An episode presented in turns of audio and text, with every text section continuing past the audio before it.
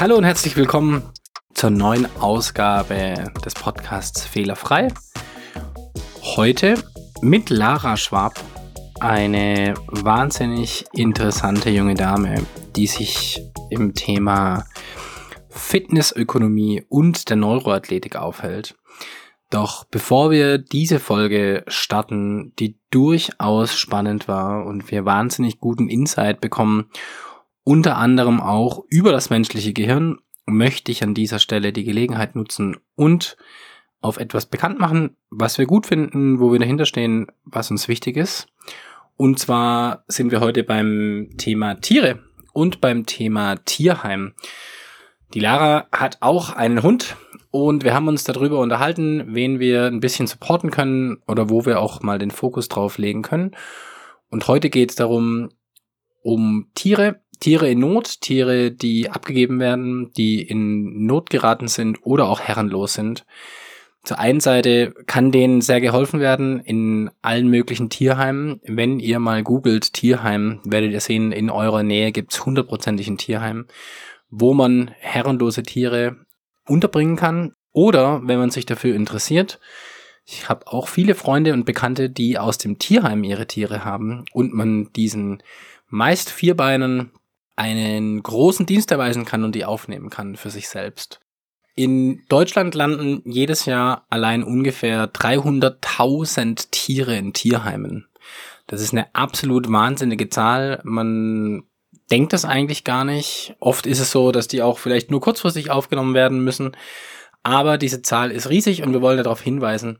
Eine Liste mit Tierheimen gibt's überall. Es gibt zum Beispiel die Seite Heimtierlinks, auf der man über 1500 Tierschutzvereine auch findet. Aber es gibt auch ein Tierheim um die Ecke. Man kann auch wunderbar mit den Tieren spazieren gehen und denen was Gutes tun. Auf alle Fälle gilt hier der Hinweis, Schaut nach, schaut doch mal zum Beispiel auf dem Tierschutzbund nach. Ich finde es eine sehr, sehr gute Sache. Und jetzt super viel Spaß mit der neuesten Folge. Heute mit Lara Schwab. Lara ist Fitnessökonomin und Neuroathletiktrainerin. Lara und ich haben uns tatsächlich auch wieder über LinkedIn kennengelernt. Ähm, ich glaube, wenn ich es richtig noch hinbekomme, Lara, du hast einen äh, Umzug vor dir und hast nach ähm, Kontakten gefragt in die Sportwelt. Du kommst aus dem Sport. Ähm, genau so, so kam der Erstkontakt. Wir sind eine Weile lang in Kontakt geblieben. Ich finde es wahnsinnig spannend, was da vor sich geht, um tiefer in die Materie der, der Fehler einzutauchen. Mir ist heute äh, aufgefallen, dass du einen Post abgesetzt hast und der große Claim war, ich darf keine Fehler machen. Ähm, was sehr gut in den Kontext hier passt. Aber bevor wir weiter tiefer reingehen, würde ich sagen, du darfst dich einmal vorstellen, wer bist denn du, liebe Lara, und was machst du so? Das mache ich super gerne. Erstmal vielen lieben Dank für die Einladung zu deinem Podcast, Flo. Ich weiß, dass das nicht selbstverständlich ist, auch hier über das Thema Fehler sprechen zu dürfen. Zu mir, du hast es gerade schon gesagt, ich bin Fitnessökonomin und Neuroathletiktrainerin. Ich bin aber auch Sportlerin, ich bin Hundemama, ich bin ein kreativer Kopf, also ziemlich facettenreich tatsächlich. Hab mein Herz aber im Sport gelassen, bin da, wie du es auch gesagt hast, Neuroathletiktrainerin auch bei der U19 von VfB Oldenburg und neben der körperlichen Komponente natürlich auch sehr daran interessiert, dass die Jungs und Mädels natürlich auch aus anderen Sportarten sich mental so aufstellen oder aus Erfahrungen und aus Fehlern, ne, wo wir beim Thema wären, lernen können, für sich was mitnehmen können und vor allen Dingen auch erkennen, dass nicht immer alles so heiß gegessen, wie es gekocht wird. Sehr gut. Wie gesagt, super spannendes Feld. Du hast gerade was gesagt, wo mir auch schon aufgefallen ist ähm, im Podcast mit dem Mario. Du hast von Erfahrungen gesprochen. Wenn wir dieses Wort Fehler, ähm, ich, ich störe mich da selbst dran. Mich würde interessieren, Magst du das Wort Fehler oder wie drückst du äh, sowas aus? Fehler ist ja erstmal ziemlich negativ behaftet, wenn man es so hört. Also ich kenne kaum eine Person, die sich darüber freut, einen Fehler zu machen. Dabei ist ein Fehler im Endeffekt ja nichts anderes als eine Erfahrung. die wir machen und die uns in den allermeisten Fällen auch weiterbringen. Weil wenn wir dann mal aus einer Zukunftsperspektive drauf gucken und sagen, hey, damals habe ich den und den Fehler gemacht und was danach quasi dadurch alles ins Rollen gekommen ist, bin ich der Meinung, kommen wir zu 99 Prozent immer zu dem Schluss, dass dieser in Anführungszeichen Fehler zu einer richtig guten Sache geführt hat. Also wenn ich das Wort abschaffen könnte, würde ich es tun. Ich würde es durch Erfahrung ersetzen. Vor allen Dingen, weil Fehler ja sich wie gesagt so negativ behaftet anhört und es im Endeffekt auch gar nicht ist. Also Fehler zu machen ist meiner Meinung nach was was Wichtiges, auch was Erfahrungsreiches, was Tolles. Natürlich fühlt es sich nicht so gut an, wenn wir mit unseren eigenen Schwächen oder mit unseren vermeintlichen Fehlern konfrontiert werden. Aber ich finde auch, dass der Grund immer tiefliegender ist als der Fehler an sich. Also dass es gar nicht darum geht, den Fehler nicht zu machen, sondern dass da irgendwas unter der Oberfläche schlummert, wo wir denken, wenn wir den Fehler machen, wird eine Eigenschaft, sage ich mal, von uns entlarvt, die wir vielleicht so nach außen gar nicht zeigen wollen. Okay, das heißt, da geht es viel um einen selbst und um seine Ängste. Verstehe ich das richtig? Genau, genau. Das heißt, wenn ich Angst vor irgendwas habe und diesen Fehler begehe, habe ich eigentlich Angst davor, vor mir selber zu scheitern? Kann man das so sagen? Zum einen das und zum anderen zeigt das ja in Anführungszeichen nur auf, dass wir noch keine Erfahrung mit dieser Situation gemacht haben oder vielleicht auch eine negative Erfahrung gemacht haben. So als Neuroathletiktrainerin gucke ich ja auch drauf, okay, was sagt das Gehirn quasi dazu, weil ich der felsenfesten Überzeugung davon bin, dass gewonnen und verloren immer zwischen den Ohren wird. Und das Gehirn macht bestimmte Dinge ja nicht einfach so und nicht ohne Grund. Und wenn wir in einer bestimmten Situation mal einen Fehler gemacht haben und dann, ich sage jetzt mal, von außen dafür Sanktionen bekommen haben oder gemerkt haben, hm, das stößt jetzt aber nicht auf Verständnis und ich bekomme keine Unterstützung, macht sich das natürlich auch im Gehirn bemerkbar. Da festigen sich dann Strukturen, die es partout vermeiden wollen, diesen Fehler nochmal zu machen, weil wir dann natürlich auch Emotionen abgespeichert haben, die damit verbunden sind und weil unser Gehirn nicht möchte, dass wir das nochmal durchleben. Und da ist es halt spannend zu gucken, okay, wie kann man diese Bereiche aufschlüsseln und wie kann man dem oder derjenigen helfen, aus dieser, ich sag jetzt mal, vernetzten negativen Erfahrung wieder was Positives zu machen. Das klingt ähm, sehr gut und spannend. Da möchte ich auch gleich ein bisschen tiefer reingehen. Davor aber noch die Frage, ist das dann eine Art Selbstschutz, diese Angst? Ähm, Angst ist ja, wie gesagt, eine, eine Emotion, die nicht ohne Grund kommt. Und unser Gehirn ist primär daran interessiert, dass wir sicher sind. Also unsere Komfortzone ist für unser Gehirn eigentlich perfekt, weil da kann uns nichts passieren. Jetzt kommen wir aus unserer Komfortzone raus, wie auch immer das aussehen mag, und es passiert ein Fehler. Damit bestätigen wir einem Teil unseres Gehirns quasi, dass es recht hatte, dass es sich nicht lohnt oder ich sage jetzt mal ganz drastisch, sogar gefährlich ist, aus dieser Komfortzone rauszukommen.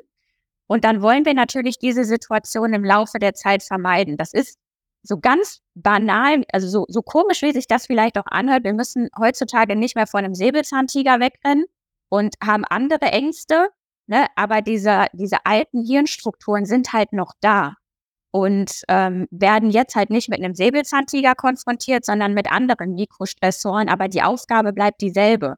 Also ob ich Gefahr empfinde, wenn ich wie in der Steinzeit von einem Säbelzahntiger weglaufen muss, oder ob ich Gefahr empfinde, indem ich meine Komfortzone verlasse und gemerkt habe, hey, das tut mir irgendwie nicht gut, sind für das Gehirn die gleichen Dinge, obwohl das offensichtlich zwei unterschiedliche Situationen sind, aber die Verknüpfung bleibt dieselbe. Okay. Das heißt, es ist zum großen Teil auch angeboren, sowas? Mm, angeboren würde ich so vielleicht gar nicht sagen. Es ist dann mehr die, die Erfahrung, so der Schlüsselfaktor Erfahrung. Welche Erfahrung habe ich in einer bestimmten Situation gemacht? Und was war das Ergebnis daraus? Weil wir kommen ja erstmal wie ein weißes Blatt auf die Welt. Wir haben nichts erlebt, nichts gesehen, nichts gehört und fangen dann ja erstmal an, diese Erfahrungen zu sammeln.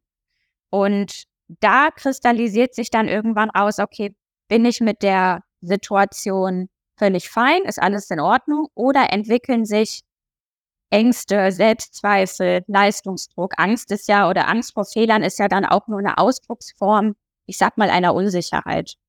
Wenn ich, ich glaube, wir haben es in, in zwei Folgen davor schon gehabt, wenn wir dieses klassische Beispiel nennen eines äh, kleinen Kindes, was auf den Herd oder auf den heißen Herd langt und sich dabei quasi die Finger verbrennt, lernt das Kind ja daraus, diesen Fehler oder diese Erfahrung nicht mehr zu machen.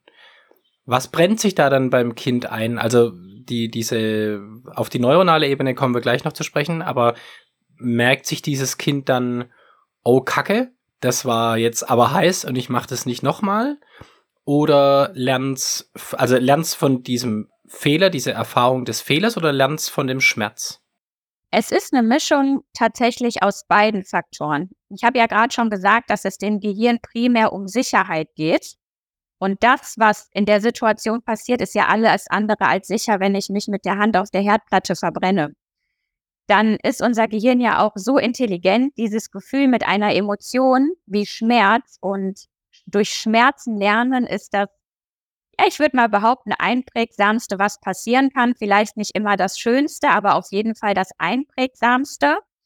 Und wenn dann diese beiden Faktoren zusammenkommen, also einmal die Sicherheit ist gefährdet und ich habe was empfunden, was mir ja wirklich wehtat, ist diese neuronale Verknüpfung so stark, dass das nicht mehr passieren wird und ähm, ja, also nicht bewusst passieren wird. Wenn die Herdplatte jetzt vermeintlich aus ist, also visuell siehst du da jetzt keine rote Fläche und du packst auf, ne, dann, dann ist es ja im Endeffekt nicht deine Schuld. Aber es geht darum zu sagen, hey, auf gar keinen Fall, ich könnte mich damit verletzen, ich gefährde damit meine eigene Sicherheit und das lassen wir dann an der Stelle erstmal sein. Ich kenne genug, die sich noch weiterhin verbrennen. Äh, nicht nur nicht nur an Herdplatten, ja. Ähm, wollen wir jetzt nicht weiter drauf eingehen. Ähm, die Person, die das immer wieder macht, äh, die weiß Bescheid, wenn sie diesen Podcast hört.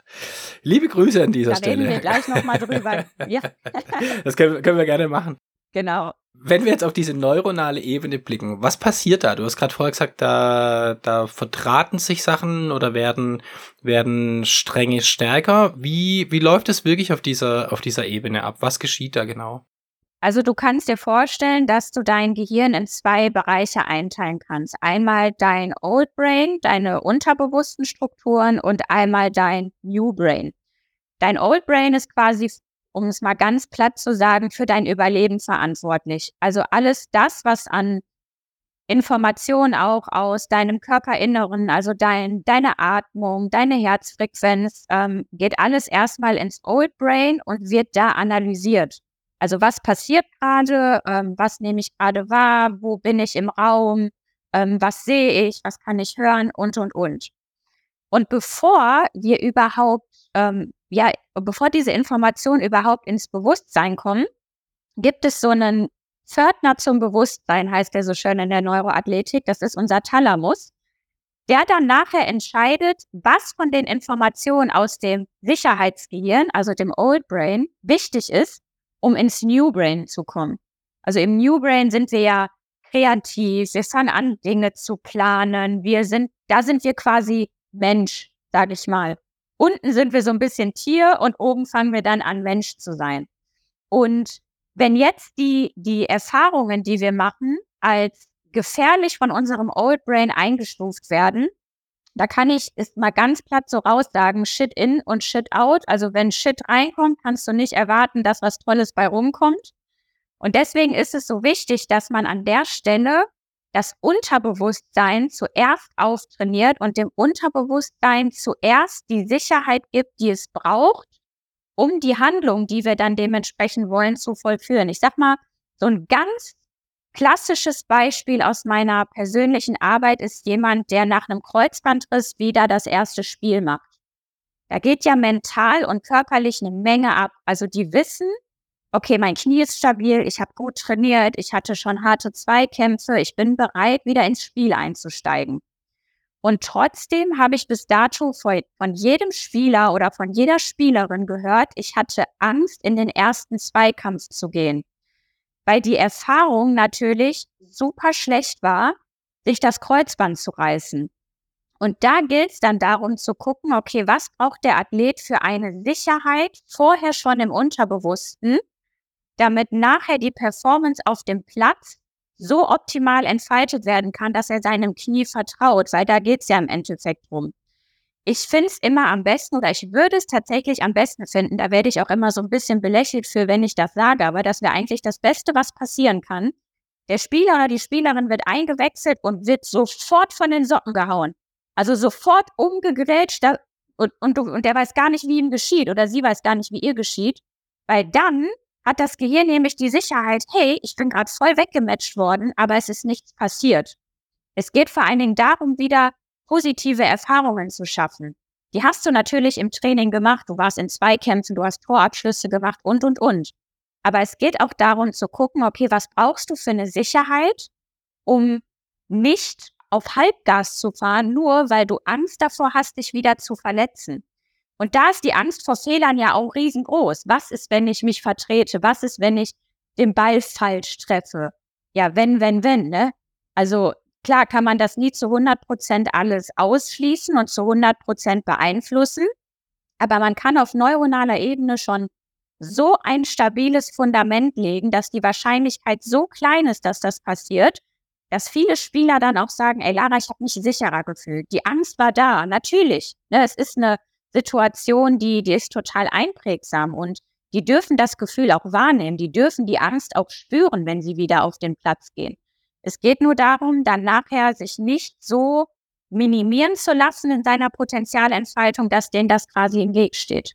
Okay, das ist super interessant. Ich glaube, wahrscheinlich kennt es jeder, ähm, jeder Sportler und jede Sportlerin, dieses Gefühl nach einer Verletzung und auch wenn es nur was Kleines ist, diese Sicherheit zu suchen neuronal macht man da mit jedem Sportler ungefähr das Gleiche oder ist das wirklich nachher individuell, was der, was der einzelne Sportler, die Sportlerin, die Person benötigt?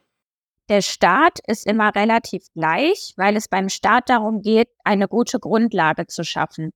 Also ein Fundament aufzubauen, dass ich sagen kann, okay, der Spieler hat genug Sprit im Tank. Das heißt, die, die Atmung wird überprüft und die Ernährung wird überprüft. Also ist die Energiegrundlage für Anpassung und Leistung überhaupt da? Ab da wird dann individuell, weil jeder hat ja eine andere Form von Verarbeitungsmechanismen, von Erfahrungen, die er gesammelt hat, von körperlichen Voraussetzungen. Person A ist vielleicht schon weiter als Person B und sobald es über diese Fundamentsebene herausgeht, muss man immer gucken, was braucht der Sportler individuell, um sich diese Sicherheit zu holen. Also da geht es dann wirklich an die Individualität. Okay, das heißt, es, man kann nicht sagen, also das, das Grundgerüst, so habe ich es jetzt verstanden, ähm, man schaut erst mal, okay, auf welchem Fundament stehe ich und der Aufbau ist dann aber je nachdem, was sie oder er benötigt, komplett unterschiedlich?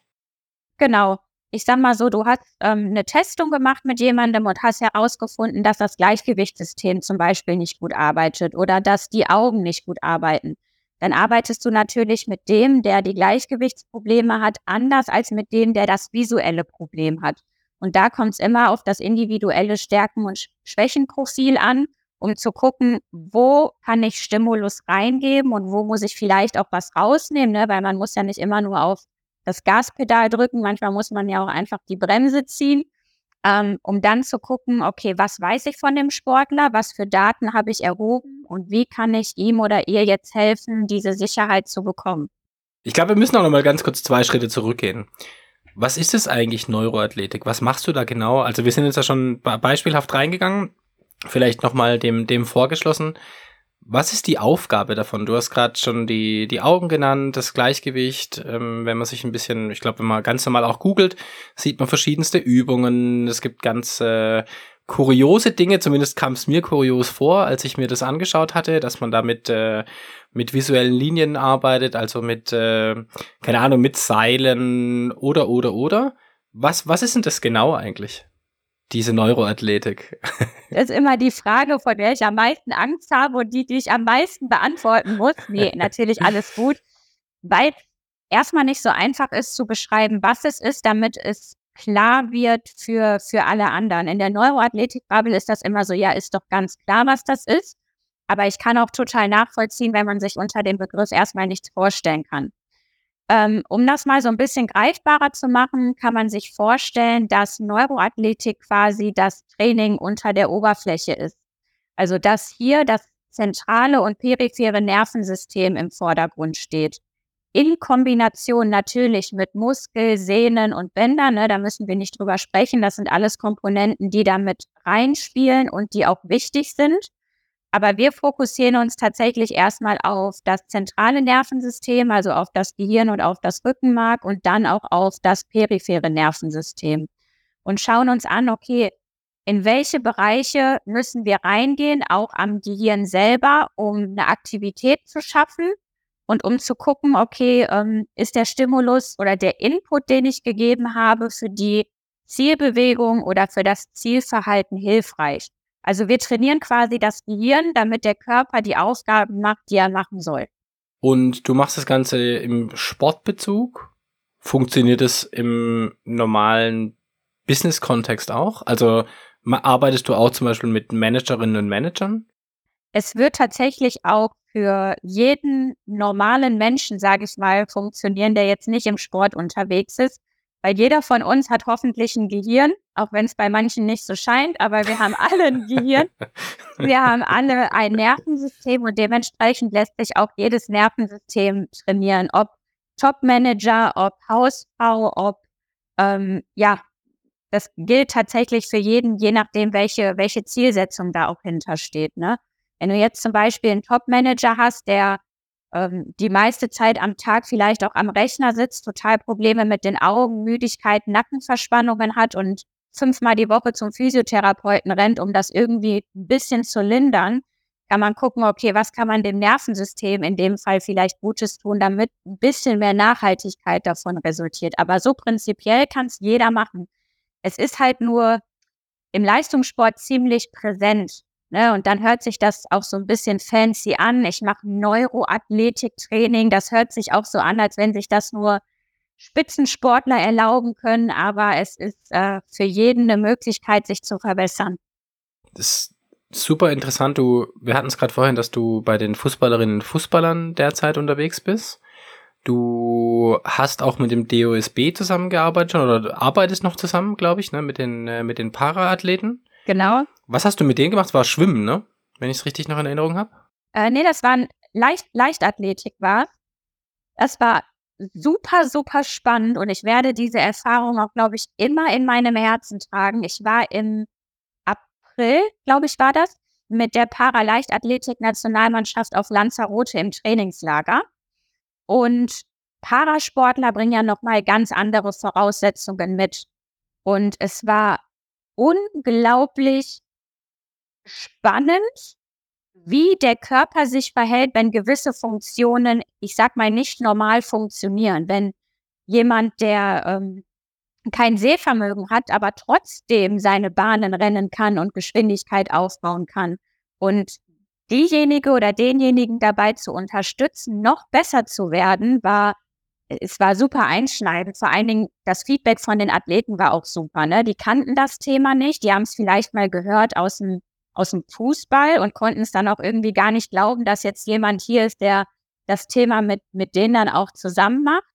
Und die Ergebnisse, die waren im Nachhinein auch echt ähm, erfolgreich. Ich habe jetzt auch gestern eine Nachricht bekommen von einer Athletin, die sind ja jetzt in Paris, da ist ja jetzt die äh, WM die mir geschrieben hat, Lara, dank deiner Neuroübungen, und es waren zwei Atemübungen, die ich ihr mitgegeben habe, dank deiner Atemübungen habe ich mich in meiner Zeit um, ich kann dir jetzt die Zeit nicht genau nennen, äh, Zeit XY verbessert und fühle mich viel sicherer in meinem Sprint. Und weißt du, wie mir mein Herz aufgegangen ist, als ich das gelesen habe, wo ich dachte, ich habe ihr einen kleinen Baustein mitgegeben, den sie jetzt regelmäßig ins Training integriert hat und wo sie merkt, der tut ihr gut und kann dadurch, also ich werde, ich bin nur ein kleines Zahnrad, ne, das ist mir schon klar.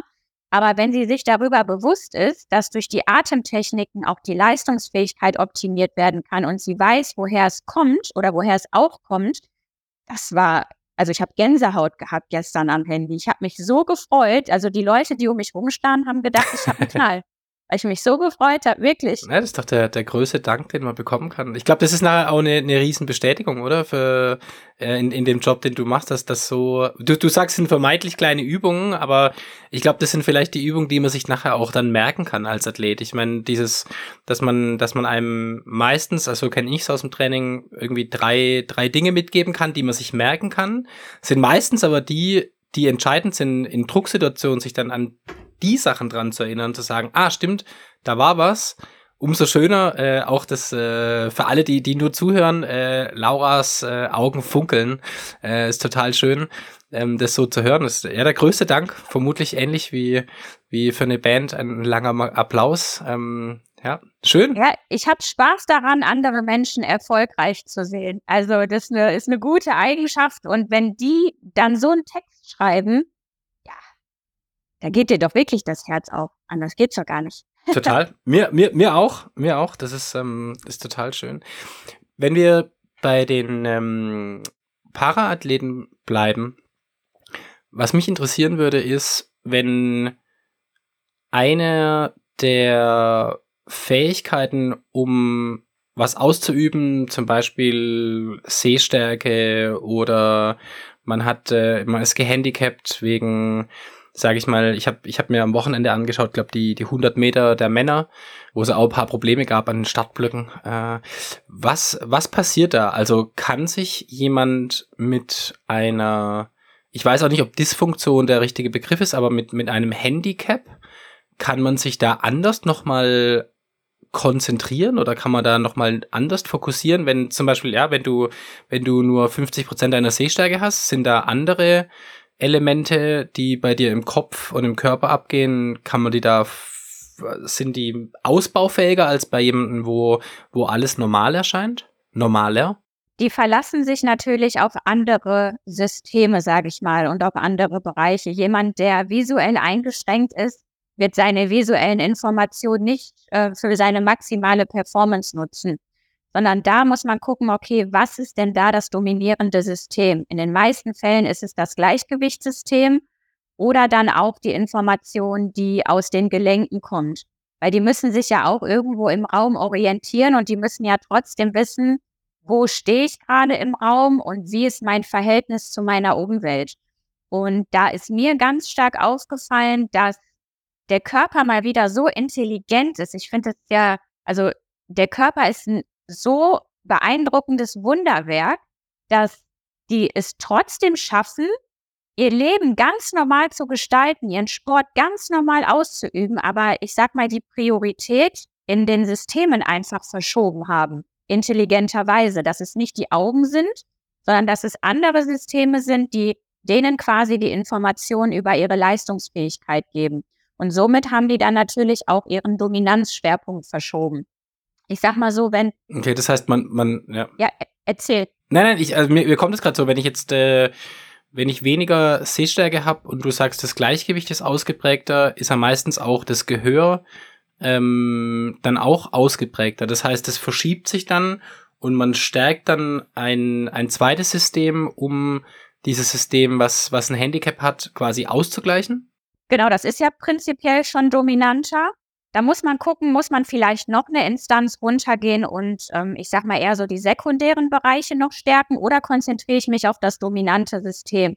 Und das hängt dann auch immer wieder davon ab, wer steht gerade vor mir, was ist es gerade für ein Handicap und wie kann ich quasi da jetzt noch positiven Beitrag leisten quasi. Ja. Das Thema ist wahnsinnig, ähm, wahnsinnig spannend. Gibt's ein Gibt es ein Muster, was du erkennst, wie sich ein Fehler oder eine Erfahrung ähm, nachher in einer Person einbrennt? Also gibt es da, gibt's da ein Muster, ob eine Häufigkeit entscheidet? Also wahrscheinlich, was das Thema Sicherheit angeht, wenn, wenn du von der Comfortzone sprichst, je öfter ich eine Sache mache, desto sicherer bin ich vermutlich in der Sache. Gibt es das gleiche auch, wenn du über das Thema Fehler nachdenkst oder die Erfahrung, die man macht? Manchmal denkt man sich ja bei gewissen Leuten vielleicht auch aus dem Umfeld, boah, wie dumm, der macht den Fehler schon wieder. Ich würde jetzt einfach mal behaupten, dass niemand mit Absicht einen Fehler oder einen vermeintlichen Fehler mehrmals macht. Vor allen Dingen ist der, der Begriff Fehler ja auch immer Definitionssache. Wir hatten ja gerade schon drüber gesprochen, wenn ich mit Jungathleten arbeite, die so 14, 15 sind und ich habe meine Kommunikation jetzt nicht optimal angepasst und sage, hey, da war aber ein Fehler drin. Ich versuche das zu vermeiden, die auf Fehler aufmerksam zu machen, sondern die eher darauf aufmerksam zu machen, was wir vielleicht noch optimieren müssen und was schon gut war. Aber wenn mir das dann auch mal menschlicherweise passiert, habe ich die Erfahrung gemacht, dass viele gar nicht verstehen, wo der Fehler war. So, ich kann den so detailliert erklären wie möglich, aber für die, ich sage jetzt mal Kinder, war es in dem Moment kein Fehler. Ich habe ihn als Fehler gesehen, für die war es kein Fehler. Und andersrum wieder ist es so, wenn ich mit älteren Leuten, das hört sich jetzt auch komisch an, also mit ne, erwachsenen Athleten arbeite und sage, hey, das war gut und die selber merken, nee, da hatte ich einen Fehler. Also diese Definition von Fehler ist in den Altersgruppen erst einmal total unterschiedlich aufgefasst und je nach Individuum braucht der eine halt auch mal ein bisschen länger, um aus diesem Fehler zu lernen, beziehungsweise braucht dann vielleicht auch eine andere Herangehensweise. Du würdest ja auch nicht dein, dein ähm, Kühlschrank mit einem mit einem Hammer reparieren, ne?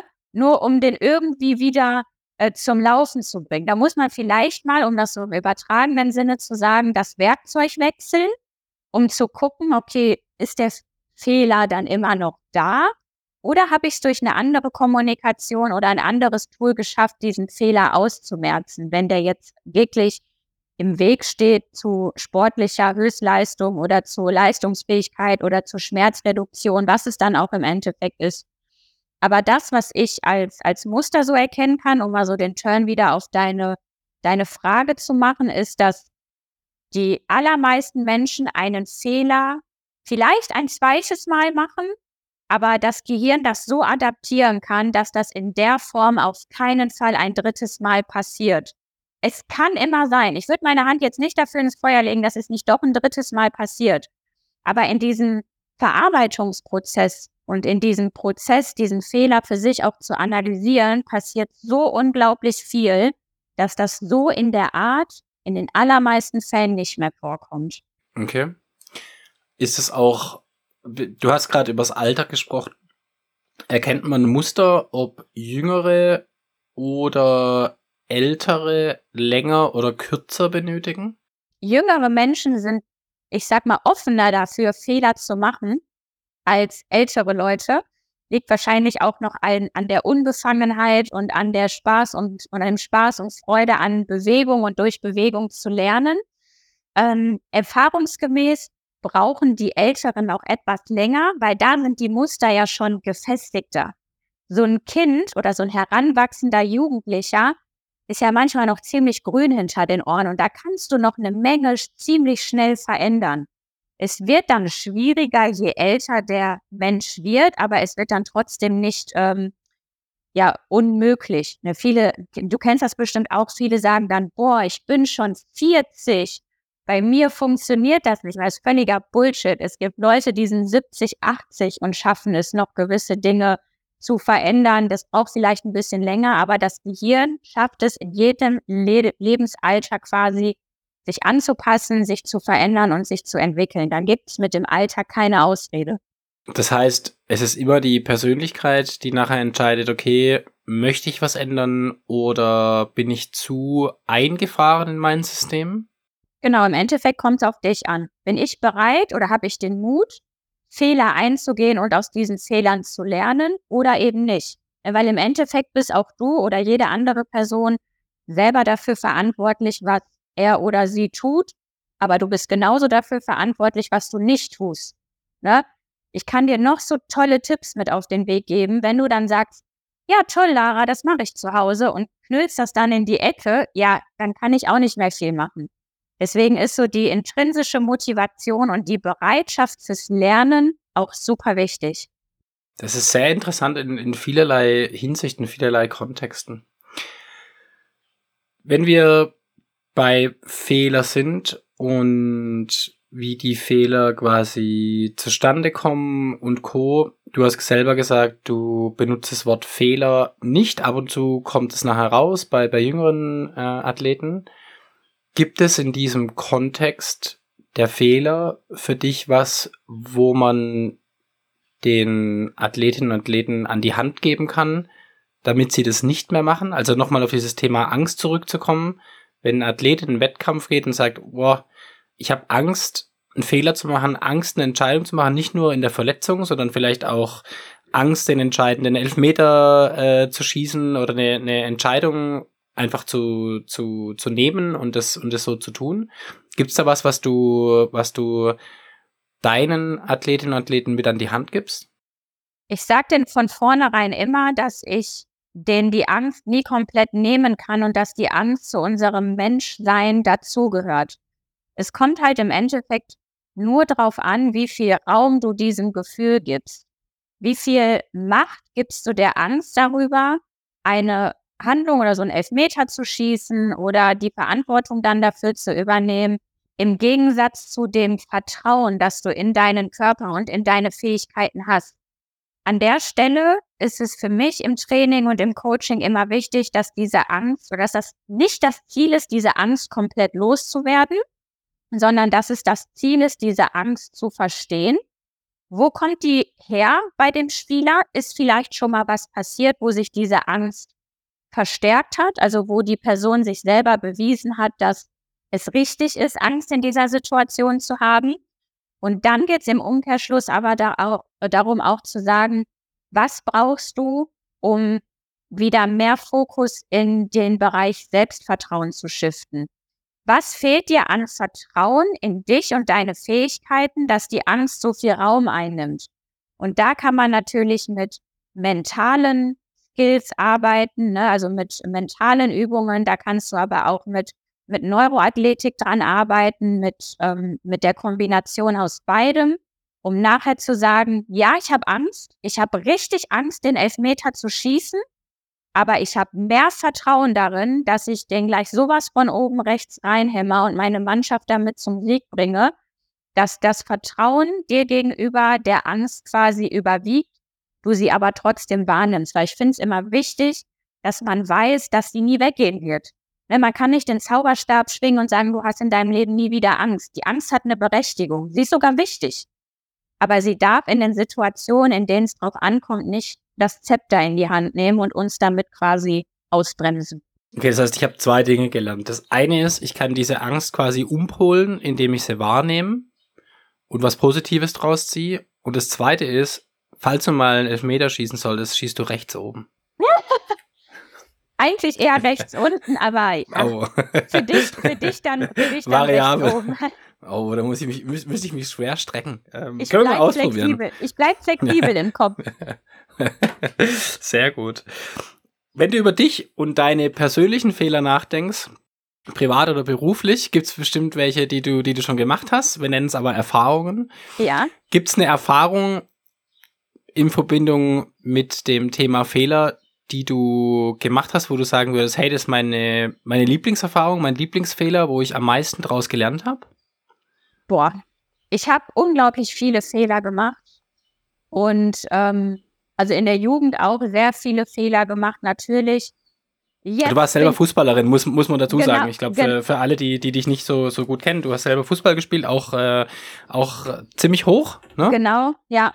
Ich habe sehr viele Fehler gemacht und bin da auch dankbar für, bin auch dankbar dafür, dass damals tatsächlich Martina Voss-Tecklenburg meine U13 Niederrhein-Auswahltrainerin war und mir geholfen hat, schon in der U13 einen anderen Umgang mit Fehlern zu vermitteln. Also Grüße gehen an der Stelle raus äh, an Martina Frost-Tecklenburg. Das war in der U13 schon sensationell, dass ich mich jetzt mit 28 noch daran erinnere. Das heißt schon was. Einen Fehler, den ich ähm, gemacht habe, das passt tatsächlich auch ziemlich gut mit dem Post heute, ist, dass ich es nicht nochmal versucht habe, nach meiner ich sag mal, Ausscheidung aus dem DFB U16-Lehrgang zu sagen, hey, es ist passiert. Ich konnte, ich weiß jetzt die Gründe nicht, aber ich versuche es nochmal. Ich habe sofort alles hingeschmissen, weil ich so traurig war, weil ich so enttäuscht war. Und ich habe teilweise heute noch mit mir zu kämpfen, wenn so die Momente kommen, wo ich mir denke, boah, Lara, hättest du es nochmal versucht, wer weiß, was dann passiert wäre. Ich glaube, es war für mich persönlich ein Fehler, es nicht nochmal versucht zu haben. Ich muss aber an der Stelle sagen, dass ich es nicht bereue. Ich habe in der Zeit, glaube ich, so viele tolle Menschen, Orte und Möglichkeiten gehabt, die sich vielleicht gar nicht ergeben hätten, wenn es geklappt hätte. Aber das war so eine Sache, die ich als persönlichen Fehler betiteln würde und äh, die ich im Nachhinein aber, wie gesagt, nicht bereue. Da sehe ich auch noch mal einen kleinen Unterschied. Das können wir auch allen Hörerinnen und Hörern mitgeben, die Dinge einfach wieder zu versuchen, wenn man, äh, wenn man was nicht geschafft hat. Und ja. ähm, da vielleicht ja, hartnäckiger zu bleiben. Auf der anderen Seite hast du ganz schön auch gesagt, was ich auch oft denke, dass wenn man es nicht bereut, sondern man dafür oder dadurch andere Erfahrungen hat sammeln dürfen, dass das oft auch total schön ist und dass vielleicht bist du deshalb heute da, wo du bist. Ja, sonst wärst du jetzt in Australien, ob das besser ist oder nicht. ähm, wahrscheinlich wahrscheinlich oh. der, der Traum eines jeden Sportlers oder Sportlerin, zur, zur WM zu fahren. Aber ja, ich glaube, dass, dass alle Entscheidungen und alle Dinge, die man macht, nachher zu dem führen, äh, wo man ist, wo man hier und jetzt ist, was, äh, was immer, glaube ich, auch eine Challenge ist, das so anzunehmen, zu verstehen. Total, total. Wir sind gerade schon beim Grüßen gewesen. Also einmal haben wir die äh, deutsche Nationaltrainerin äh, gegrüßt. Hast du noch jemanden oder eine Personengruppe, die du noch grüßen möchtest, wenn wir hier gerade sind? Guck mal, da erwischte mich jetzt auf dem kalten, äh, auf dem kalten Fuß quasi, ähm, weil ich darauf gar nicht vorbereitet war. Ähm, tatsächlich niemanden Spezielles. Ich würde aber all deinen Podcast-Hörern nochmal so ein paar Herzensworte mit auf den Weg geben. Also gehen die Grüße quasi an alle deine Podcast-Hörer raus, um das nochmal aufzugreifen, was du gerade gesagt hast mit dem nochmal versuchen und nicht aufgeben. Genau darum geht es im Endeffekt, den Mut zu haben, zu sagen, ich bin ein, zwei, dreimal gefallen, ich stehe aber vier, fünf, sechs, sieben Mal wieder auf. Und mit Leuten zu sprechen, sich Hilfe und Unterstützung zu holen und das nicht als Schwäche zu sehen, wenn man sagt, hey, ich arbeite mit einem Mentaltrainer, ich arbeite mit einem Sportpsychologen. Ne? Da gibt's ja mittlerweile so viele Möglichkeiten ähm, an Leuten und an Expertise, mit denen man sich austauschen kann. Und daher so ein bisschen mein Appell, dass sich Hilfe holen keine Schwäche ist, dass es nichts damit zu tun hat, dass man ein schlechterer Mensch oder Sportler ist, sondern dass es im Gegenteil eher an Größe oder Größe zeigt, wenn man sagt, hey, ich bin an einem Punkt, wo ich selber nicht weiterkomme und da brauche ich jemanden, der mich vielleicht wieder ein bisschen anschubst und es wird sich im Endeffekt und am Ende immer lohnen, wenn man es gemacht hat. Das ist ein total schöner Appell. Das, ich glaube, da, da kann man sich viel, viel mitnehmen. Liebe Lara, wir kommen so langsam zum Ende ähm, vom Podcast. Wenn ich dich da schon auf dem äh, kalten oder falschen Fuß erwischt habe, gibt's noch irgendwas anderes, wo du auch noch sagen möchtest, wo wir vergessen haben? Nee, tatsächlich nicht. Dir ein Kompliment vielleicht mal machen für dieses Format, für diesen Podcast. Ne, da habe ich dich jetzt mal äh, erwischt, habe ich gerade gesehen, hier an unserem Video. Ähm, nee, aber sonst habe ich alles gesagt, was ich sagen wollte? Fällt mir bestimmt gleich ein, wenn ich eine Minute drüber nachdenken kann auf der Hunderunde. Dann denke ich mir, ah, hätte ich das nochmal gesagt. Nicht schlimm. Vielen Dank. Ja, es ist, äh, ja, da erwischt man mich immer wieder. Ich, ähm, wenn ich mich selbst beobachte, so Komplimente anzunehmen, fällt mir nicht immer ganz einfach. Aber Dankeschön dafür. Mache ich, mache ich. Auch selbst auf die Schulter klopfen. Ähm, genau. Dann kommen wir zum Ende. Und ich habe drei Sätze, die ich dich bitten würde zu vervollständigen. Aha. Der erste Satz ist, Fehler sind für mich eine wertvolle Erfahrung. Fehlerfrei bedeutet langweilig zu sein. Und Fehler sind gut da? Man immer was daraus lernen kann fürs ganze Leben. Sehr schön. Cool, vielen, vielen lieben Dank. Danke für deine Zeit, danke für deine Offenheit. Gerne. Danke, dass du uns ein bisschen mit ins Gehirn genommen hast. Ähm, den Thalamus muss ich nochmal googeln, was der, was der so ganz genau macht. Habe ich mir aber aufgeschrieben, das ist der Pförtner. Pförtner zum Bewusstsein, genau. Genau, Pförtner zum Bewusstsein. Super interessant, auch tolle Einblicke, die du uns gegeben hast, was da, was da neuronal passiert. Ist äh, auf jeden Fall ein wahnsinnig spannendes Thema nicht nur im Profisport, wie wir gelernt haben, sondern auch in, in allen Lebensbereichen kann man da wahnsinnig viel machen, neue Dinge machen, Dinge ausprobieren, wahrscheinlich auch ein neues Körpergefühl äh, irgendwo bekommen. Und ähm, ja, an dieser Stelle nochmal ein riesengroßes Dankeschön und Kompliment auch an die Arbeit, die du machst. Danke. Mit allen, äh, die, die unter deinen Fittichen sind. Alles, alles Liebe und Gute für deine Zukunft und ich hoffe, wir hören uns bald wieder. Das werden wir bestimmt. Danke dir. Alles klar, vielen Dank, mach's gut, bis dann, ciao. Bis dann.